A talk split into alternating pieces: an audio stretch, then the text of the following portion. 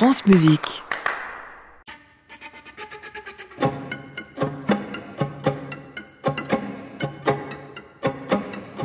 Bonsoir et bienvenue dans l'émission Portrait qui referme le puzzle entendu sur France Musique par fragments du lundi au vendredi. Cette semaine, une page pour voix et deux instruments de la compositrice Florence Bachet qui est un pendant à la composition de la jeune compositrice ukrainienne Anna Arkushina diffusée il y a deux semaines. C'est d'une certaine façon notre diptyque ukrainien dans Création mondiale. La musique d'Anna Arkushina était purement instrumentale, elle contenait toute l'inquiétude de la jeune compositrice face aux événements qui frappent cruellement son pays. La musique de Florence Bachet, elle, est vocale et prend appui sur un recueil de poèmes de Taras Shevchenko au nom très évocateur, Kobzar. La compositrice nous en dit plus sur ce qu'est le Kobzar dans la culture ukrainienne. Le Kobzar est à l'Ukraine ce qu'était la Aide ou le rhapsode en Grèce antique, le barde chez les Celtes et chez nous le troubadour et le trouvère. Hmm. Donc c'est cet artiste itinérant qui se, en Ukraine, hein, qui se promène en Ukraine en chantant, récitant des poèmes, des épopées, en s'accompagnant de la kobza. La kobza, c'est un instrument qui remonte, qui est très ancien, qui remonte au, XIVe siècle, qui est un instrument à cordes pincées qu'on jouait à l'époque avec un plectre de plumes qui ensuite est devenu la bandura. Après, il y a Kobzar, qui est vraiment le titre du recueil de Taras Shevchenko, qui a écrit, donc on est en 1840, qui a écrit ce recueil de poèmes qui s'appelle. 14 J'ai écrit ce trio pour mezzo-soprano, clarinette et piano en hommage à l'Ukraine, en hommage à sa terre, à sa culture, à son identité. Pour rendre cet hommage, je voulais mettre en musique les vers de ce poète ukrainien, Taras Shevchenko, qui est donc né en 1814. Et il est l'icône culturelle des Ukrainiens. Mm. Il est le héros national des Ukrainiens qui, encore aujourd'hui, récite ou chante ses poèmes de mémoire. Il faut savoir que Shevchenko n'a vécu toute sa vie que 9 ans de liberté, si je ne me trompe pas, qui sait que la liberté n'est jamais octroyée, qu'il faut aller la conquérir et qu'elle est conquise par le peuple. Et pourquoi il a été emprisonné? Shevchenko est né donc en 1814, il est né euh, esclave, il a été affranchi à 24 ans. Il publie quelques années après donc Kobzar, son recueil de poèmes, et hum, plus les années passent, plus ses, écrits sont de plus en plus critiques envers euh, le régime tsariste et, l'oppression euh, politique qui est faite sur le peuple. À l'époque, le tsar, c'était Nicolas Ier, mmh. qui le jette en prison avec interdiction d'écrire et de peindre. Et à la fin de sa vie, ce qui est très intéressant, c'est que Shevchenko a publié à travers tout le pays l'alphabet de la langue euh, ukrainienne et a posé les fondements de la langue ukrainienne en joignant la langue euh, parlée, qui est la langue populaire, à la langue écrite, qui est la langue euh, littéraire. J'ai dédié cette pièce à Yuri Kerpatenko en 2004, directeur et chef d'orchestre du Philharmonique régional de Kherson. Et en 2022, l'occupant demande au chef d'orchestre de diriger un concert de propagande qui doit célébrer l'annexion illégale de, sa région, de la région de Kherson, qui est une ville du sud de l'Ukraine. Il refuse et on le retrouve quelques jours après euh, assassiné à son domicile. Donc cette liberté de penser, cette liberté de culture, cette liberté des racines, cette liberté d'être, même si elle est malmenée, elle est toujours le but ultime de la vie. Ok, très bien. No. Le Kobzar de Florence Bachet est la mise en musique de quatre poèmes de Taras Shevchenko et d'un poème de Nicolas Gogol, né lui aussi en Ukraine. Au cœur de ces poèmes, de belles images de steppe, de nature, de mer déchaînée, de Dniepr agité, sorte de miroir à un climat d'incertitude, de résistance à l'ennemi, de rébellion. La mort rôde, mais l'envie de résister et l'appel de la liberté sont plus forts que tout. Au romantisme de ces poèmes du 19 siècle, Florence Bachet répond avec une grande économie de moyens. Elle a imaginé une musique épurée, tout en retenue, en mystère. On peut dire que Shevchenko, en effet, c'est un poète romantique et très lyrique, mais le lien qu'il fait entre la terre, qui est la terre d'Ukraine, donc le Dniepr, les steppes, tout ce qui constitue l'Ukraine est toujours, chez Shevchenko, en lutte contre le pouvoir. C'est vraiment une icône euh, rebelle Pour mettre en musique, pour faire résonner les vers de Shevchenko, il faut en effet trois instruments, un trio, une grande économie de moyens. Le piano, en effet, a, quelques notes et ça m'intéresse énormément de voir un piano qui est très économe, qui n'est pas à la 500, en train de bouleverser euh, l'espace sonore. Donc là, c'est Jean-Marie Coté qui joue le piano, et il le fait exceptionnellement bien. Et tu penses que mon se, il est trop long? Mon se voix Non, non, mais toi, t'es parfaite. On peut parler de la voix, de comment faire chanter un, texte de la voix chantée. Certains prônent euh, l'addiction parfaite, l'orthologie, d'autres prônent euh, l'articulation, d'autres encore la prononciation comme étant une relation spécifique entre le son et le sens. Et moi, je défends l'idée de l'énonciation. Si tu veux, quand on écoute un, un Antonin Artaud ou un Carmelo Bene, ils s'emparent de leur texte et le font vivre travers une variété de timbres, de registres, d'altérations du souffle qui vont du chuchotement au bégaiement. Cette façon d'énoncer le texte est pour moi largement sémantique parce qu'on entend le son du mot, on en comprend le sens et la dramaturgie de ce sens. Donc j'utilise ici la voix, elle est en effet assez économe, elle dit, elle chante le texte, mais dans une transformation euh, poétique et musicale du dire au chanter. Et donc j'utilise les percussives, les sifflantes, les transitoires d'attaque, l'extinction du son de la voix chantée, pour trouver cette forme d'énonciation qui soit sémantique, qui donne du sens. Voici les cinq tableaux du Cobzard de Florence Bachet dans la version de la création de ces pièces par la mezzo-soprano Myriane Fleur avec la clarinette Pierre Dutrieux, au piano Jean-Marie Côté, Pristina, Ivan Pitkova, Sitch, le Caucase, Mes pensées.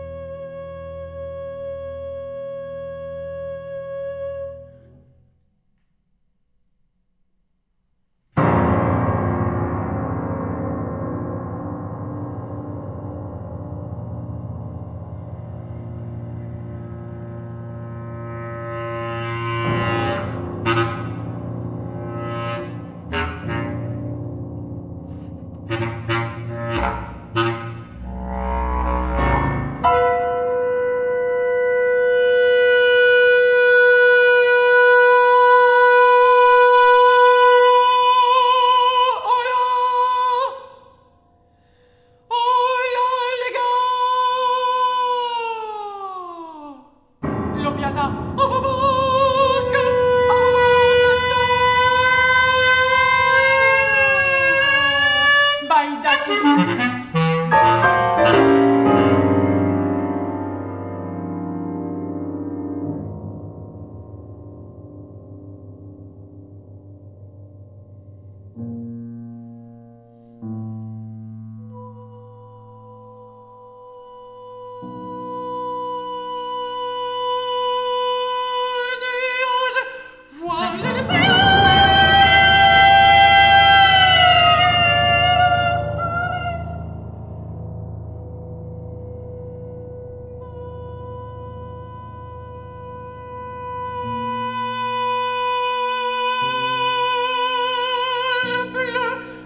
Burn.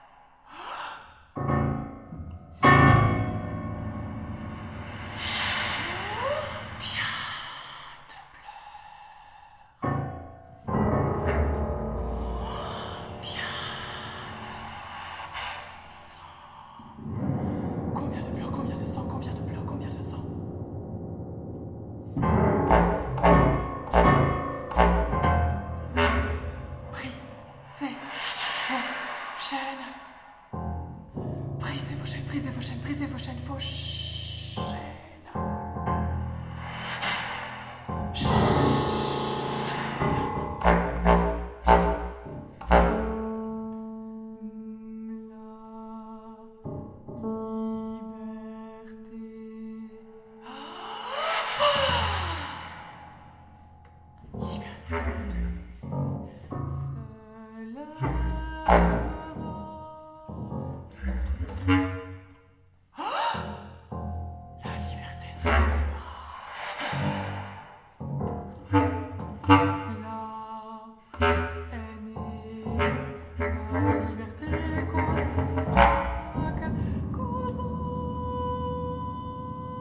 La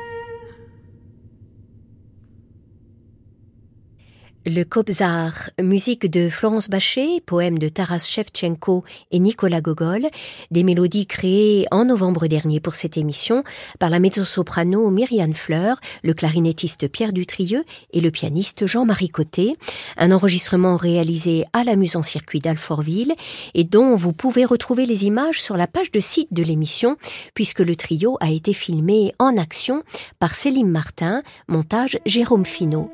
Équipe de prise de son du Cobzar Hervé Dubreuil avec Corentin Bailly, direction artistique Rafik Evorkian, coordination Marion Guillemet.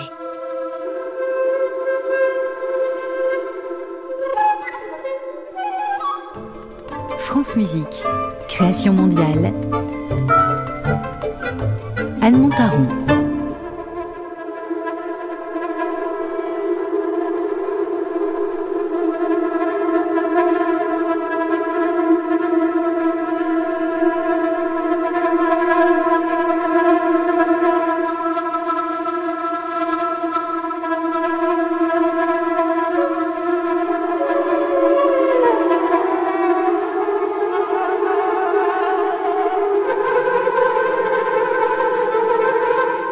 Les créations mondiales de France Musique aiment bien donner la parole non seulement aux compositeurs et compositrices, mais aussi aux interprètes, à ceux et celles qui incarnent et font vivre la création.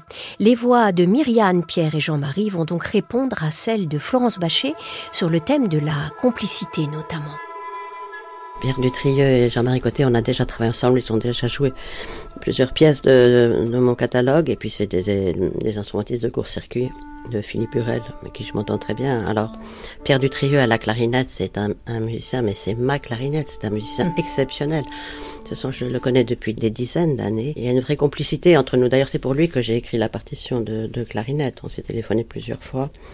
Et c'est un musicien d'une générosité euh, exceptionnelle, sensibilité. Euh, et euh, il suffit de lire les notes ensemble et déjà, il a compris ce qu'il qu fallait faire. Donc, c'est un, son splendide, quelles que soient les clarinettes, quelles que soient les tessitures et quelles que soient les difficultés.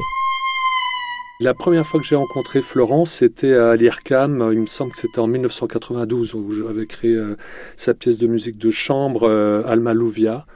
Florence euh, jouait du cristal Bachet. Depuis, on, a toujours été en contact et j'ai dû jouer peut-être deux autres pièces d'effectifs instrumental plus, plus importants.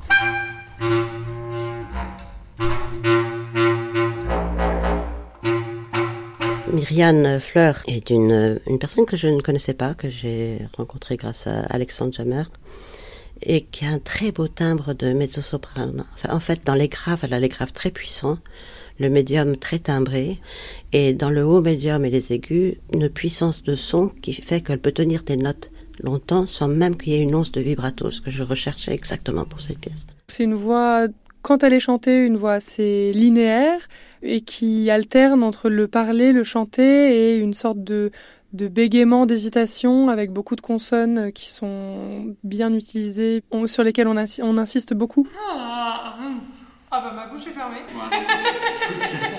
Je te rassure, ça se voit pas du tout. Quant à Jean-Marie Côté, euh, c'est un pianiste exceptionnel, d'une très grande rigueur, très précis, très musical. Et là, justement, dans cette pièce, le piano se veut économe. Quelquefois, il n'y a que quelques notes. Il est fait d'une façon exceptionnelle, avec un timbre tout à fait particulier sur les quelques notes. Pour moi, ce qui me touche le plus, c'est le, vraiment ce rapport entre le texte, la poésie, et la musique. C'est beau d'avoir une musique qui est jamais là qui veut faire quelque chose pour elle-même, mais c'est toujours en, fusion avec la poésie. Et ça, c'est très très réussi, je trouve. Il y a un sens harmonique, il y a une musique qui est très très complète, qui vraiment euh, dit quelque chose. Le sens profond est évident.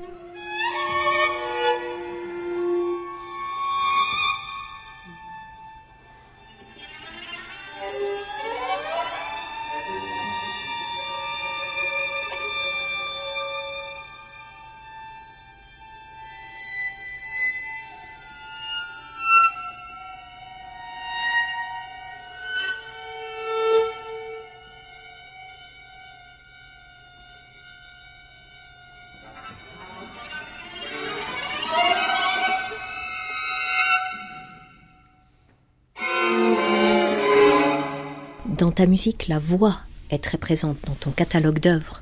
Euh, et je regardais là les, les œuvres récentes. La voix est présente, voix de baryton, etc. Tu as beaucoup composé pour la voix. Alors, d'où te vient cet amour de la voix? Est-ce qu'il est relié au signifié, au texte, ou c'est complètement indépendant de ça? Donc j'ai beaucoup écrit pour voix. C'est vrai que j'ai un, un, un, grand attachement à, à, la voix en soi, à la voix chantée. Bon, j'ai aussi des quatuors à cordes, des pièces Bien instrumentales, sûr. des pièces pour flûte, des pièces pour mais dans le répertoire avec euh, voix, j'ai une voix a cappella avec euh, dispositif qui est le Bereshit en chant euh, multiphonique et euh, des pièces avec voix et dispositif et des voix avec et pièces avec voix avec ensemble. Oui, la voix, bien sûr, la voix chantée est, est forcément un rapport avec le texte, mais on parlait de l'énonciation. Le texte est Enfin, je suis proche des sources littéraires, je lis beaucoup, je m'intéresse beaucoup à tout ce qui est écriture, et donc je pense qu'il est important de pouvoir faire vivre ces textes dans une forme musicale et de les faire chanter avec ces principes peut-être d'énonciation qui travaille sur la syllabe, qui travaille sur le son de la voix, qui travaille sur le timbre, quitte à ce qu'on lise le texte avant.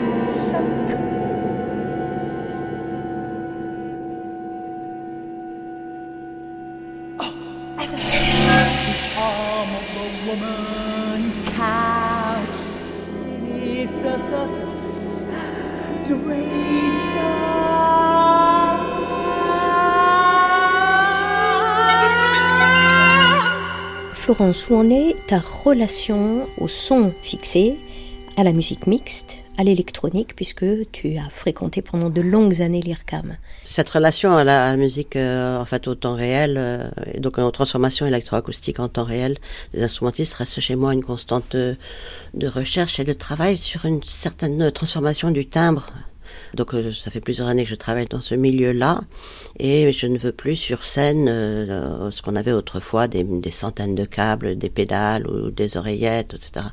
Donc j'ai beaucoup travaillé euh, sur le fait que les instrumentistes puissent en temps réel transformer leur propre son il m'est arrivé par exemple à la fin d'une certaine pièce où les instrumentistes, leur disais est-ce que ça s'est bien passé, etc. On discutait de musique. Puis je disais est-ce que tu as entendu l'électro? Ah non, j'ai pas entendu l'électro, je suis sur mon bignou et j'ai pas entendu l'électro. Donc j'ai cherché pendant longtemps à ce que les instrumentistes puissent arriver à transformer les sons qui sortent des haut-parleurs par leur propre euh, jeu d'archet, par exemple. Parce que les instrumentistes qui jouent des instruments à cordes au travail, bien sûr, leur main gauche, euh, leur doigté, etc. Mais ils ont énormément d'années de travail sur leur jeu d'archer. Par leur jeu d'archer, ils pouvaient transformer les sons mmh. qui étaient prédéfinis dans le dispositif électroacoustique par leur propre jeu. Je trouvais que c'était intéressant d'avoir une interaction qui répond à cette question. Mais alors pourquoi euh, instrument et électro? Comment composer cette interaction entre le son instrumental et le son électroacoustique?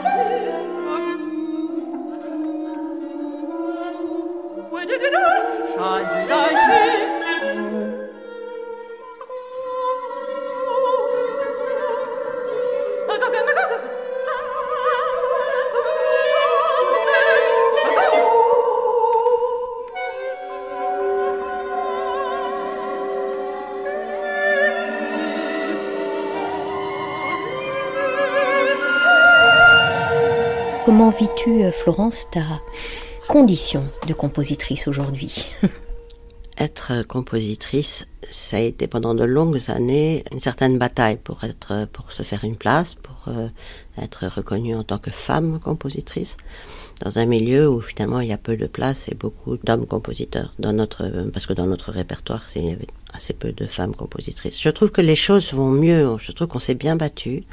On a même organisé avec Philippe Hurel et Pierre Jodlowski et d'autres encore le syndicat des compositrices et des compositeurs de musique contemporaine. Et maintenant, beaucoup de, jeunes femmes compositrices trouvent euh, une place, arrivent à se faire entendre.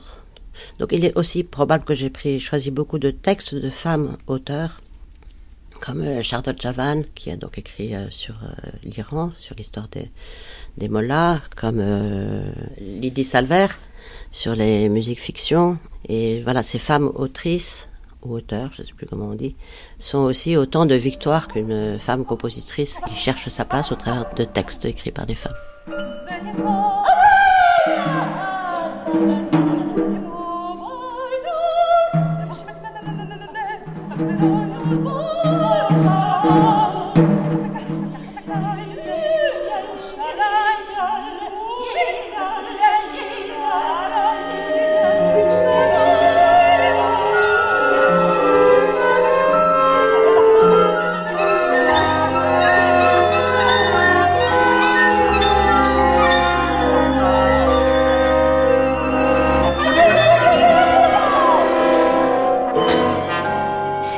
Guérin qui a réalisé cette émission portrait avec Manu Couturier et Soisic Noël. Dimanche prochain, nous serons en compagnie du compositeur Patrick Marclan et de l'ensemble Court-Circuit à la faveur d'une page intitulée De temps en temps. Début du feuilleton, de maladie, 13h30 sur France Musique. À réécouter sur francemusique.fr.